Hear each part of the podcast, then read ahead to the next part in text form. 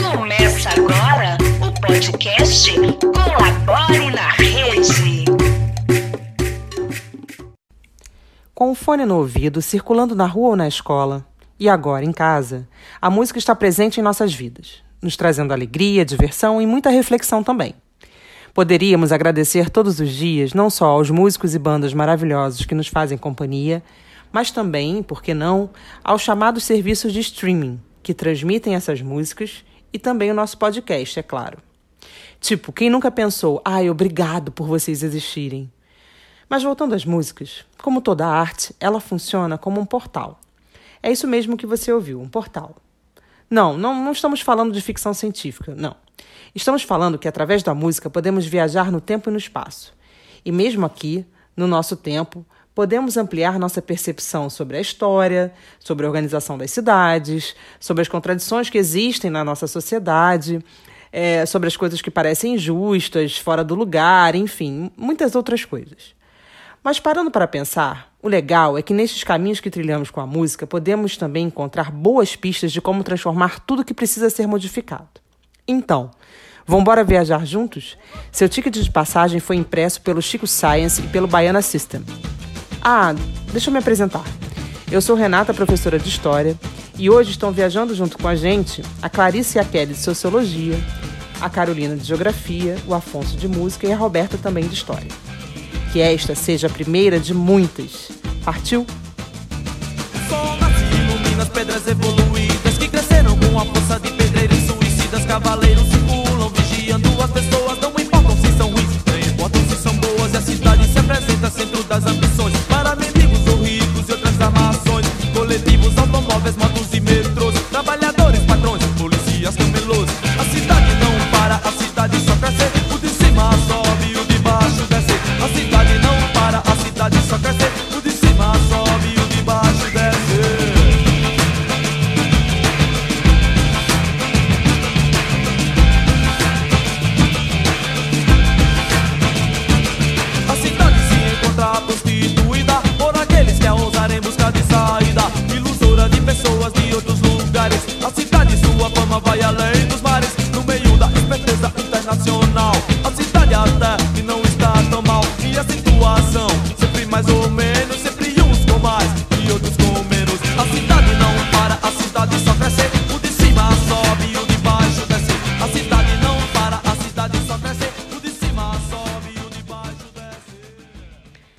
Podcast de hoje, vamos falar sobre duas músicas.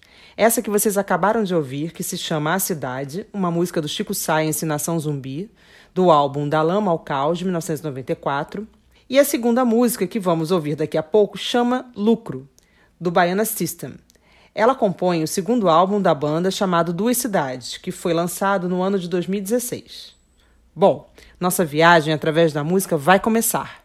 Vamos juntos! Então, pessoal, essa música convida a gente a falar sobre a temática urbana, né? E nesse caso, da obra do Chico Sainz, sobre a cidade de Recife, né? O Chico Sainz é um artista pernambucano que falava dessa realidade. E que cidade era essa, Recife da década de 90? Era uma cidade bastante degradada, com muitos problemas sociais, aliás, como toda grande cidade, mas especificamente lá esse quadro de desigualdade social estava também muito ligado à degradação do meio ambiente. E o principal ecossistema afetado pelo, pelos aterros da cidade era o mangue. Né? O mangue está muito presente na- nas letras do Chico Sainz, e aí vale a pena a gente entender um pouco sobre eles. Né? Eles são ambientes naturalmente cheios de lama, por causa do depósito de sedimento fino no fundo dos canais de água salobra, de água que mistura a água dos rios e dos mares. E aí forma um lodo. Essa lama normalmente é meio mal cheirosa, o que não quer dizer que ela seja suja, assim, pelo contrário. O mangue é um ambiente bastante fértil, mas assim, o Chico Sainz usa essa metáfora da lama para falar do mau cheiro, da degradação da cidade e do sofrimento. Ele usa a lama também para dizer sobre a condição das pessoas que estão desassistidas, em condições precárias. É, Carol, a, a música Cidade fala exatamente sobre essa realidade paradoxal de Recife, né?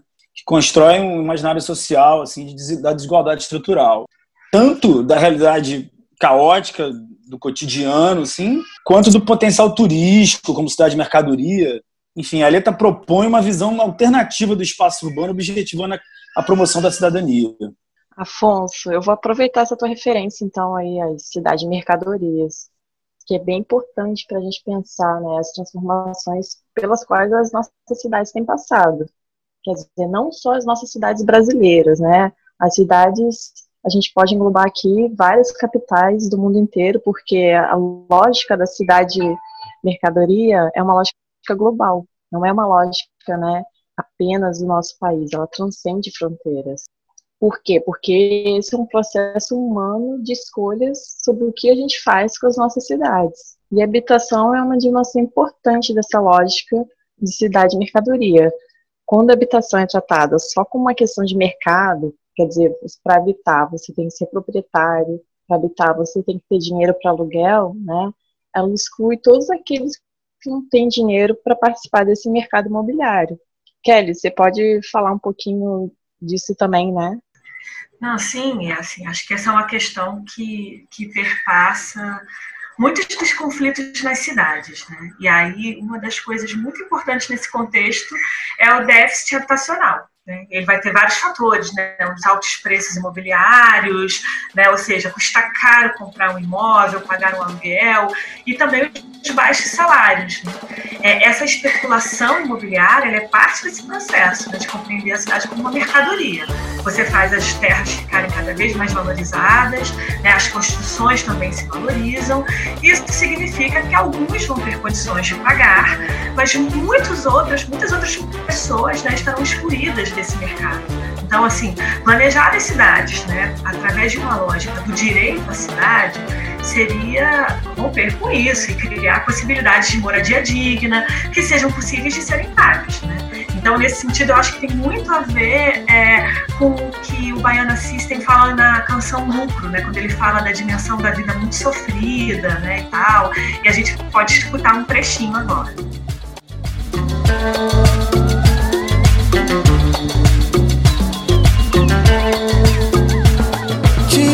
As construções da minha praia. Não consigo respirar. As meninas de mini saia não conseguem respirar. Especulação mobiliária e o petróleo em alto mar. Subi o prédio, eu ouço vaiar. Eu faço figa pra essa vida tão sofrida. Terminar bem sucedida. Luz do sol é minha amiga, luz da lua é mexiga. Me diga você, me diga o que é que sara a tua ferida. Me diga você, me diga. Lucro, máquina de louco. Você pra mim é lucro.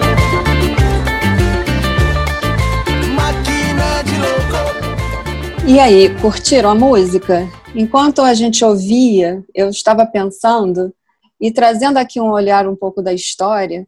É, ao mesmo tempo em que essas letras falam de temas ligados à realidade das cidades brasileiras na atualidade, elas também trazem imagens que me convidam a fazer relações com a época em que o Brasil era colônia de Portugal, entre os séculos XVI e início do XIX. O que me leva a fazer essa relação é o próprio nome do álbum, onde a música Lucro está, ele chama duas cidades, e este nome faz referência à divisão da cidade de Salvador em duas, cidade alta e cidade baixa. E essa organização espacial vem lá do período colonial. Quando Salvador foi fundada, em 1549, pelos colonizadores portugueses, o seu núcleo urbano inicial, à semelhança de Lisboa, foi dividido em parte alta, que era a parte mais nobre, onde estava a Sé e os mosteiros, e a parte baixa, menos nobre, local do porto e do mercado.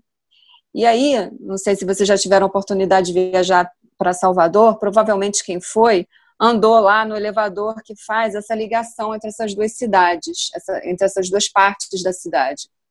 Essa linguagem, parte alta e parte baixa, define o espaço que hoje corresponde ao centro histórico. Mas essa imagem ela também serve para denunciar outras cisões da cidade de Salvador ao longo do tempo, como, por exemplo, o território urbano que se expandiu de forma desigual, uma cidade que se constrói ao longo de séculos dentro da lógica da exclusão de determinados grupos sociais do direito à cidadania e à cidade. E aí a denúncia vem do questionamento proposto pela banda, né, com a pergunta: em que cidade você se encaixa? Aproveitando para relacionar as duas músicas, esta ideia de que a cidade não é experimentada de forma igualitária por todos também está presente na letra do Chico Sainz, principalmente naquela parte que ele diz: a cidade não para, a cidade só cresce, o de cima sobe o de baixo desce. Ambas essas letras mostram essa dinamicidade da cidade, né? tensão, uma dinâmica que mantém ou ressignifica desigualdades sociais e econômicas. É mesmo, Roberto, você falou da história aí, né, dessa relação com as coisas da história, mas essas letras, elas também se complementam, né, e trazem aspectos bem legais para a gente falar sobre a geografia também, principalmente para pensar o espaço urbano, que é bem diferente do espaço rural, né. Nelas duas, a gente consegue perceber essa tensão típica do espaço das cidades, que são espaços marcados pelo conflito, né? A gente também pode perceber o clima agitado das cidades, com grande circulação de pessoas e as disputas de interesse expressas no espaço. Né? Na frase lá do Chico Sainz, que ele fala assim: o sol nasce e ilumina as pedras evoluídas. O que, que vocês imaginam que seriam essas pedras evoluídas? assim? Eu fico pensando nas construções né, que foram feitas por operários e esses operários muitas vezes se tornam invisíveis na lógica, né, na dinâmica confusa da cidade. Né? Muitas vezes os que erguem as construções não são aqueles que usufruem delas, que se utilizam delas no, no dia a dia, né? Fiquei pensando essas coisas assim em relação à geografia. Carol, eu gostei bastante dessa tua associação das pedras evoluídas com as construções, né? E é, eu acho que a gente pode pensar como, por um lado, essas construções evoluídas, né, muitas vezes são vistas, são tidas pela gente como uma medida de quão desenvolvida é uma cidade, quão moderna ela é, né? A todo momento, quando a gente está é, vendo TV, por exemplo, as imagens de arranha-céus espelhados nos remetem muito a essa ideia de que aquela cidade é uma cidade desenvolvida, né? E, por outro lado, eu fiquei pensando como as construções com pedra é uma metáfora perfeita para o que as condições de habitação são para a maioria né, da nossa população. Quer dizer, a pedra é fria e remete a uma vida dura. As nossas casas muitas vezes também são assim, né, com janelas estreitas, água que não chega com regularidade, aquele solzinho é, que não bate. Essa precariedade, eu acho que é o contrário daquilo que a gente imagina acumular, que é algo aconchegante, acolhedor, é, como eles cantam, né? Da luz da, do sol, da luz da lua, que parece algo que eles estão, tanto Chico como o Baiana System, né? Estão buscando. E as duas composições acho que são um pouco desse manifesto sobre as contradições do que a gente chama de progresso, mas também vão apontar e vão sinalizar as possibilidades que surgem dessa lama e desse caos. Nossa, é mesmo, tudo a ver isso que você falou, Clarissa.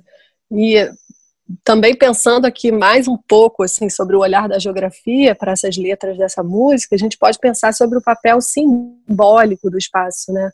Esse papel simbólico que para a geografia é tão caro quando a gente fala do conceito de lugar. É, o Chico Sainz ele diz, né, que a cidade se apresenta como centro das ambições para diferentes pessoas, desde mendigo até os ricos. E a gente pode pensar como ela ela quem? A cidade, né? É vivenciada de formas diferentes, né? Os desempregados, por exemplo, que buscam se virar na informalidade das cidades, que ele diz que está prostituída, né? Essa coisa de todo mundo tentar se dar bem na cidade de alguma forma. Isso vem das aglomerações populacionais, né? Quando você tem mais gente aglomerada, você tem mais possibilidade de se virar ali, de oferecer um serviço qualquer, né? Ele fala também né, dos ricos que vivenciam a cidade a partir dos seus privilégios e também dos trabalhadores, né, que são a engrenagem da cidade. Afinal de contas, quem dirige os coletivos, né, os ônibus, quem faz os trens do metrô andarem, quantas cidades diferentes existem a partir da experiência de cada um de nós. Né? Eu acho que a, igual, a desigualdade e a tensão existente nos espaços urbanos estão muito presentes nessas duas músicas que a gente escolheu para conversar sobre aqui. Acho que todo mundo consegue perceber isso, né? É, Carol, essa tensão já até marca a própria trajetória do Grupo Baiana System. Eles inicialmente escolheram o Pelourinho né, como seu território afetivo o nome da cidade. Criou-se aí um, né, um público é, que ia esses, todos esses eventos, é, geralmente ao ar livre, nos largos, como eles chamam. Só que agora, depois de um certo tempo, que o público deles foi aumentando cada vez mais, eles já estão tocando em outros lugares da cidade, como Vila, Vila do Atlântico, região metropolitana de Salvador, assim, localizado em outras, na cidade de Lauro Freitas e tal, e que já tem ali um, um perfil de condomínios de classe média alta. E essa própria mudança de território causou tensões dentro do seu público. Então tem é, já um, uma cisão entre aqueles né, que seguem mais o grupo por ter uma, uma relação mais, mais ideológica sobre até as questões que eles tratam sobre política e tal, e, e essa questão da desigualdade e também da, da especulação imobiliária, mas e outro grupo que, que só, só quer entretenimento. Então, enfim, é, isso já está marcando até na própria trajetória do grupo também, essa, essa tensão que existe na cidade. Bem interessante isso, Afonso. Ou seja, as tensões presentes na cidade são visíveis no próprio público da banda Baiana System. Voltando um pouco aí para a letra da canção Lucro, essa denúncia sobre as tensões da cidade capitalista, da especulação imobiliária, da exploração do trabalhador, dessa cidade que sufoca, fica muito evidente logo no início com os versos que dizem para tirar as construções da minha praia porque eu não consigo respirar, que as meninas de mini saia não conseguem respirar. E a música segue, né, falando da especulação imobiliária, do petróleo em alto mar. E aí, quem dentro da cidade não consegue respirar? Não são todos. Alguns não conseguem respirar, outros lucram em cima disso. Então, o lucro é tratado pela canção como um dos motores das cidades capitalistas na atualidade. E pensando de novo no contexto colonial, é, nas cidades litorâneas da América Portuguesa, elas funcionavam como portos. Os principais eram Salvador e Rio de Janeiro. E eles ligavam essas cidades aos circuitos marítimos do comércio atlântico. Nessa época, o principal comércio era justamente o do tráfico de africanos e africanas escravizados. Então a gente pode lembrar que o lucro, as riquezas, naquele contexto, vinha desse violento comércio de indivíduos, e a escravidão era um elemento estruturante daquela sociedade colonial. E aí, refletindo sobre isso, em que medida as heranças desse passado escravista reatualizam-se nas desigualdades sociais, na miséria, na violência, na exploração do trabalhador no espaço das cidades contemporâneas? De que forma essa herança cultural de matriz africana, que é reatualizada na musicalidade de Chico Sainz e do Baiana System, torna-se um potente canal que convida grupos sociais excluídos historicamente desse espaço público da cidade a ocupar esse espaço. Fala um pouquinho sobre isso, Clarice Kelly. O que a sociologia pensa sobre, isso, sobre essas questões? Sim, eu acho que uma das coisas, né, tentando pensar junto com você, Roberta, eu acho que uma das coisas muito importantes é que assim que a gente não pode esquecer é que é, como é que a cidade ela vai se organizando e quais são as possibilidades que ela dá para que os indivíduos na cidade possam viver, né, e se expressar é, plenamente, né? Então, assim, e se as escolhas da cidade fossem baseadas no que existe, né, e no que tem sempre lutado para existir, para resistir, né? Porque a cidade tem mangue beat, tem funk, tem rock, charme, ela é rica de culturas, de cores, de subjetividades, né? Essas cidades elas são plurais. Mas as músicas estão falando que, né? A música do Baiana System está falando que as pessoas não conseguem respirar, né? É, então, as pessoas não estão conseguindo viver com a mesma intensidade, né? Ou com a mesma legitimidade. Né? De alguma forma, as cidades, a reprodução das desigualdades nas cidades, ela vai apartando e criminalizando, é, especialmente tudo aquilo que é relacionado à pobreza. Né? Então, tanto as duas músicas elas falam um pouco dessa cisão, né? E a gente pode pensar essa cisão a partir da própria arquitetura urbana. A arquitetura é uma produção humana, ela pode ser pensada para transformar o espaço né, em lugares compartilhados, no sentido da partilha, dos espaços de convívio e de trocas, mas também a gente pode observar, né, o que a gente observa, ouve nas canções, é que existe também a difusão de um outro modelo que é pensado a partir da separação do distanciamento do outro, do distanciamento de quem é diferente. Né? Então, você torna o outro cada vez mais distante, percebe a diferença como perigosa e ameaçadora. Né? Vocês que estão ouvindo a gente podem é, se perguntar se vocês já perceberam é, que existem uns pedaços de aço pontiagudos, muitas vezes, que são fixados abaixo das marquises. Né? Vocês já observaram bancos de pontos de ônibus que são inclinados e que têm divisores? Esguichos de água que são projetados para afastar moradores de rua. Então, isso, é, é, esses são exemplos do que a gente chama de arquitetura hostil. Né? É uma arquitetura que é a materialização da hostilidade à pobreza. Né? Todos os projetos são pensados para afastar moradores de rua é, seria a negação do direito à cidade por completo. Né? Você começa pela negação de um trabalho, negação de uma moradia e culmina na negação mesmo da simples necessidade de dormir, mesmo que seja sob a cobertura de uma marquise ao relento. Verdade, Kelly. E eu acho que um dos caminhos para sarar a ferida, né, que eles cantam no sentido de superar esse modelo de cidade, é justamente criar cidades inclusivas, realizar o direito à cidade que significa abrir espaço para as diferenças, deixar essas diferenças respirarem. Isso não existe né, em uma cidade profundamente desigual. O movimento Mangue gostava dessa alusão da lama e do caos como uma potência de criação. Inclusive é do mangue, né, que esse ecossistema que tem sido devastado, atacado, que é onde eles vão buscar a sua inspiração e referência. Quer dizer, aquilo que está nas margens também tem essa potência de transformação, de criação. E a estética do manga é justamente o contrário da padronização, da uniformização dos ritmos. É, a gente pode também pensar nas formas de viver e de expressar das cidades, né? E, Carol, será que a gente pode pensar essa ideia de duas cidades a partir desse momento que a gente tem vivido, de pandemia? Será que tem, em certa medida, né, a gente está vivendo duas pandemias também? Ai, Clarissa, acho que com certeza, não sei nem se só duas, mas muitas, né? A gente pode pensar sobre as diferentes experiências urbanas que esse contexto proporciona também.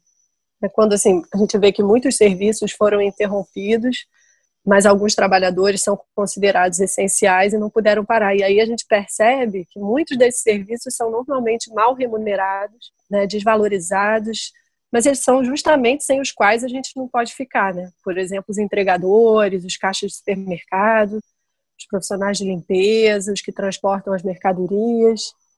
E aí acho que esses exemplos ajudam a gente a entender como que a cidade é dinâmica e o resultado de muitos fluxos interdependentes, né? Não dá para pensar a cidade de um, de um único lado, né? Ela é a interseção de muitas experiências diversas. Nossa, gente, tudo bem legal. Dialogando e abrindo significados. Mas fiquei aqui com uma curiosidade. Afonso, fala um pouco mais para gente o que representam essas bandas no contexto cultural brasileiro. Então, Renata, a gente precisa olhar esse fenômeno de maneira mais ampla, né? Porque se a cidade de Recife tinha um ambiente caótico do ponto de vista político e social, por outro lado, a vida cultural também estava completamente estagnada. As políticas públicas do setor estavam sempre vinculadas ao movimento armorial, que mantinha uma visão tradicionalista e essencialista da cultura, tendo como uma figura né, quase que emblemática o Areno Suassuna, todo mundo conhece. Eles tinham né, uma, uma, uma, intenção de manter a pureza da cultura local, né? então, então, essa ideologia defendia a total resistência aos signos estrangeiros da cultura é, de massa. Para completar, as mídias né, de massa, rádio televisão, também não tocavam nem a, nem a programação, na programação você não tinha nem a cultura local, né? O, o maracatu e tal, e, e nem o perfil das bandas que tocavam na cidade, e só tocavam pagode, música sertaneja axé, que eram naquela época muito, muito populares. A cena é, surgiu como um, uma reação a esse tradicionalismo exacerbado da cultura oficial pernambucana. Né? O Manifesto Caranguejos com Cérebro que foi publicado em julho de 92, ele estabelece uma, uma analogia entre a biodiversidade do ecossistema do mangue e a diversidade da cultura popular pernambucana. E o conceito mangue beat, que às vezes é escrito beat de batida, mas beat também de, de daquela mais é, elementar do, do computador, né, o chip do computador, é o braço musical da cena manga, é quando, quando ele articula diversos gêneros musicais como rap, pop e rock, que são gêneros globais, com ritmos regionais como maracatu, coco e embolada. Eu vou fazer uma embolada, um samba, um maracatu, tudo bem envenenado, bom pra mim, bom pra tu, pra gente sair da lama e enfrentar os urubu. É, num dia de sol, Recife acordou com a mesma fé dentinada do dia anterior. Afonso, isso é muito. Eu acho que essas duas bandas elas são assim exemplos muito bons para a gente pensar esse cruzamento, essa mistura dos gêneros, né? Porque essas duas, essas duas músicas especificamente representam bem esse processo de globalização dos fluxos culturais, né? Justamente pelo cruzamento das fronteiras, tanto dos gêneros, né? Tanto da cultura como também dos gêneros musicais especificamente, como você falou, né? E essas bandas elas estão separadas por quase 20 anos, né? E elas, eu acho que elas vão também mostrar para a gente, por um lado, a força dessa globalização dos fluxos culturais de informação e de entretenimento. Né? É, a sociologia e a antropologia têm muitas dúvidas, às vezes, sobre como essa, esse processo de globalização poderia sufocar as culturas locais, mas eu acho que tanto o Baiana System como o Chico Science mostraram para a gente que é, essa cultura local é muito forte, né? E ela deglutiu todos esses elementos culturais estrangeiros também, né? E se transformou numa, é, num, num grande, numa grande mistura cultural original e legítima, enfim. Então, assim, se por um lado, né, essas duas bandas elas se fortalecem a partir dessa globalização, desses fluxos, elas mostram também, né, como é que essa globalização se mantém ao longo do tempo. Eu acho também que são bandas que pensam essa globalização criticamente, né, e que é, não estão, é, entendem que esse processo de globalização dos fluxos culturais é também um processo de produção de desigualdades, né. Então, não à toa que o Chico Science vai o tempo inteiro é, colocar essa contradição não só nas letras dele, né, mas também nas imagens fortes que ele vai mobilizar a partir da, da capa do CD, né, a ideia da antena parabólica enfiada na lama, né, a ideia dos caranguejos com cérebro. Então, assim, o tempo inteiro ele está fazendo essas junções, mostrando não só a força dessa globalização, mas também as suas tensões. Isso que eu acho muito legal. O Chico Science, que tem o nome de Francisco Assis França, ele foi criado no bairro do Rio Doce, que é a periferia de Olinda, né, num conjunto habitacional que tinha um mangue no final da rua, onde ele catava caranguejo e conversava com urubus. Famosa frase que tem na maleta dele chamada Manguetown. É, ele era amante de hip hop, música negra, desde a adolescência, dançava em bailes funk. Quer dizer, ele tinha uma relação também muito, muito local e muito global, desde, desde pequeno em Recife, é, há um tempo atrás, meados de 91, aquela coisa que surgiu assim de repente. É, vamos fazer alguma coisa aí. Cidade parada, não acontece nada. Vamos injetar energia na lama. Vamos botar chapéu de palha. Vamos botar uma camisa legal. Vamos vestir a cara do Brasil. Vamos fazer um som pra, pra galera gostar. Vamos, vamos, vamos, vamos. Tava com muita vontade de fazer muita coisa. Então, um cara junto de mim ali, nós amigos, junto com outros amigos, fundamos esse núcleo de ideias pop, uma brincadeira, uma diversão levada a sério e chegamos, atingimos ah, muitos lugares com esse pequeno satélite com esse satélite de baixa tecnologia, mas de longo alcance, aí para todo o Brasil, alcançando, alcançando e vamos alcançar. Esse hibridismo né, do Chico Sainz Nação Zumbi, que a gente pode observar também no Baiana System de uma forma diferente, é um fator determinante para o entendimento que a gente tem de cena musical, que é um conceito um pouco mais fluido, que é uma expressão que lida bem com esses fluxos entre o local e o global, é, circunscreve uma unidade local, que no caso é Recife ou, ou Salvador, mas sem esquecer esses vasos comunicantes com a esfera global. Se a gente pensar no rock, que, que que o, o Chico Sainz usa, e também, por exemplo, na cúmbia argentina, na, que o, o Baiana System é, coloca nas suas músicas também. Nossa, essa discussão é também muito geográfica, né, gente? E a obra desses artistas também tem uma outra dimensão geográfica importante a gente pensar na escala de Brasil, né? Porque ela é uma produção musical fora do eixo Rio-São Paulo, né? Que é o centro econômico do país e muitas vezes que polariza a cultura também, né? Então essas duas bandas elas fazem essa, esse contraponto importante com uma sonoridade original e moderna, né? E que não é aquela coisa tradicional da cultura regional. Então é, é uma produção que mostra também a potência das regiões periféricas, cultura das regiões periféricas. Isso dialoga muito com a geografia, essa relação centro-periferia. E é legal perceber que o som do Baiana System é nitidamente inspirado né, naquele movimento Mangue Beat e tal. Então é uma coisa que não está localizada no mesmo tempo, mas dialoga e produz significado espacial também.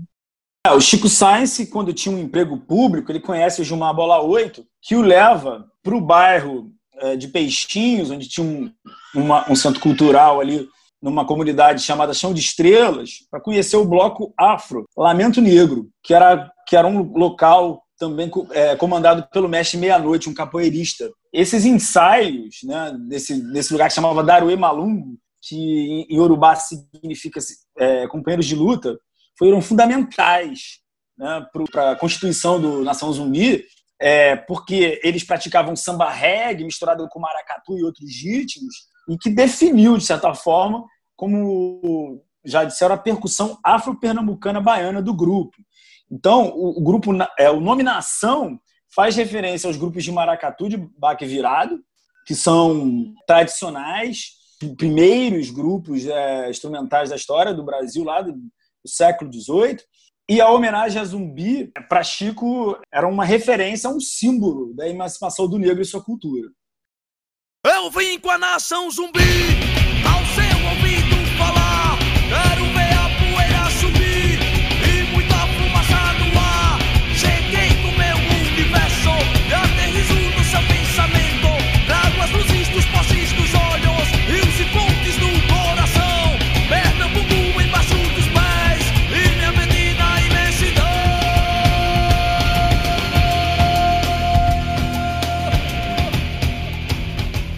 E aí, Afonso, eu acho interessante a gente lembrar que ao longo de todo o século XIX, até o final do tráfico né, de escravizados, em 1850, chegavam ao, a Salvador, né, grande parte dos escravizados que chegavam para Salvador, eles vinham da região da Costa da Mina, na África. Enquanto que aqueles que desembarcavam no Rio de Janeiro vinham principalmente de Angola, que era a região é, da África Centro-Ocidental. Eles chegavam no Rio de Janeiro a partir do porto de Luanda. Dessa forma, o Nordeste concentrou, por exemplo, as etnias Alçais, Fons e grupos iorubais, sendo que os grupos iorubais, que existiram em grande número, concentravam na Bahia. Já na região do Sudeste, existia um maior número de grupos bantus, que se reagrupavam aqui no Brasil com os nomes de Angola, Benguela e Cabinda. Então, eu acho que essa informação ela é importante, porque dependendo das suas regiões de origem na África, esses indivíduos traziam consigo crenças, ritos religiosos, práticas culturais e línguas muito específicas. E aí, o que acontecia? Neste novo contexto da sociedade colonial, essas pessoas interagiam entre si, não apenas nos engenhos, elas também interagiam nas cidades, eles interagiam na condição de escravizados e também de libertos ou seja, aqueles que já tinham conseguido comprar a sua, a sua liberdade. E aí, deste convívio entre africanos e afrodescendentes, ocorreu uma mistura de elementos culturais com arranjos locais bem assim, significativos. E, desse modo, foi sendo formada uma cultura afro-brasileira, que também interagiu, em alguma, em alguma medida, com as culturas ameríndia e lusitana. Então, aí, essas manifestações culturais afro-brasileiras que a gente pode perceber hoje em dia, com as suas variações regionais, né, as congadas, maracatus, capoeiras, sambas de umbigada e de roda, jongos, dentre outras. É, essas manifestações, elas conversam com esse passado colonial.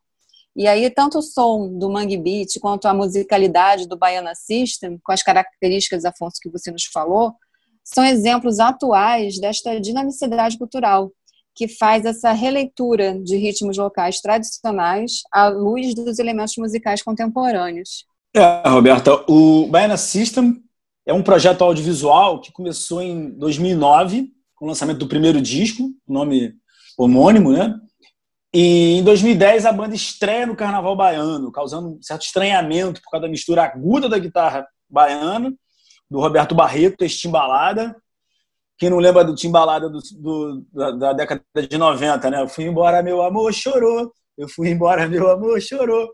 Né? Eu quero te namorar. Bom, e, e eles ainda usam timbales e o som grave do dub e do dance hall em 2015, que começa a crise do axé música daquele, daquele modelo de carnaval com abadá segregado, né? o grupo atrai 20 mil pessoas no grupo no circuito Campo Grande. O circuito Campo Grande é o circuito ali que, das ladeiras que unem a cidade alta com a cidade baixa não é o circuito que, que, que da praia, é o circuito por, por, dentro que é, o, que é o circuito mais tradicional né, do carnaval baiano.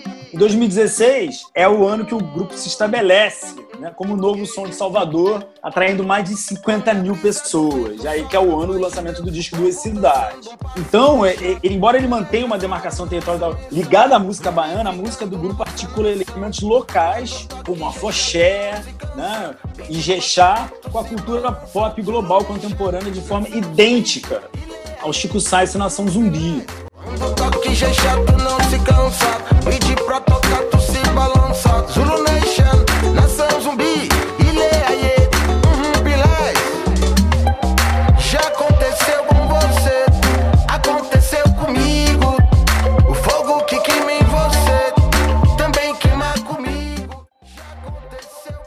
projeto tinha por proposta inicial modernizar a guitarra baiana.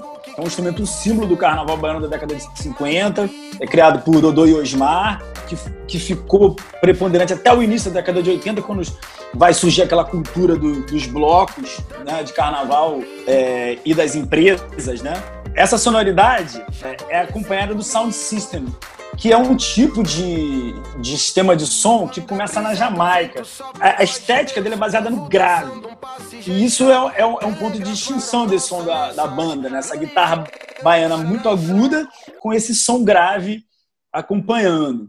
E que, e que marca esse novo som, essa nova proposta que o Baiana System vai trazer. Outro ponto importante é o discurso politizado com as letras engajadas sobre a cidade de Salvador como eu já falei, ele começou ali ocupando os territórios do Pelourinho, que é dentro do centro histórico, né, da capital baiana, e formando um circuito cultural também junto com outras bandas, assim que que nos remete ao, ao, conceito de cena, como eu já falei, né? Que tem todo um circuito que não se refere só a cena, não só aos lugares que, de apresentação, mas a outros lugares, bares, onde as pessoas se encontram também, né? E é importante a gente entender isso.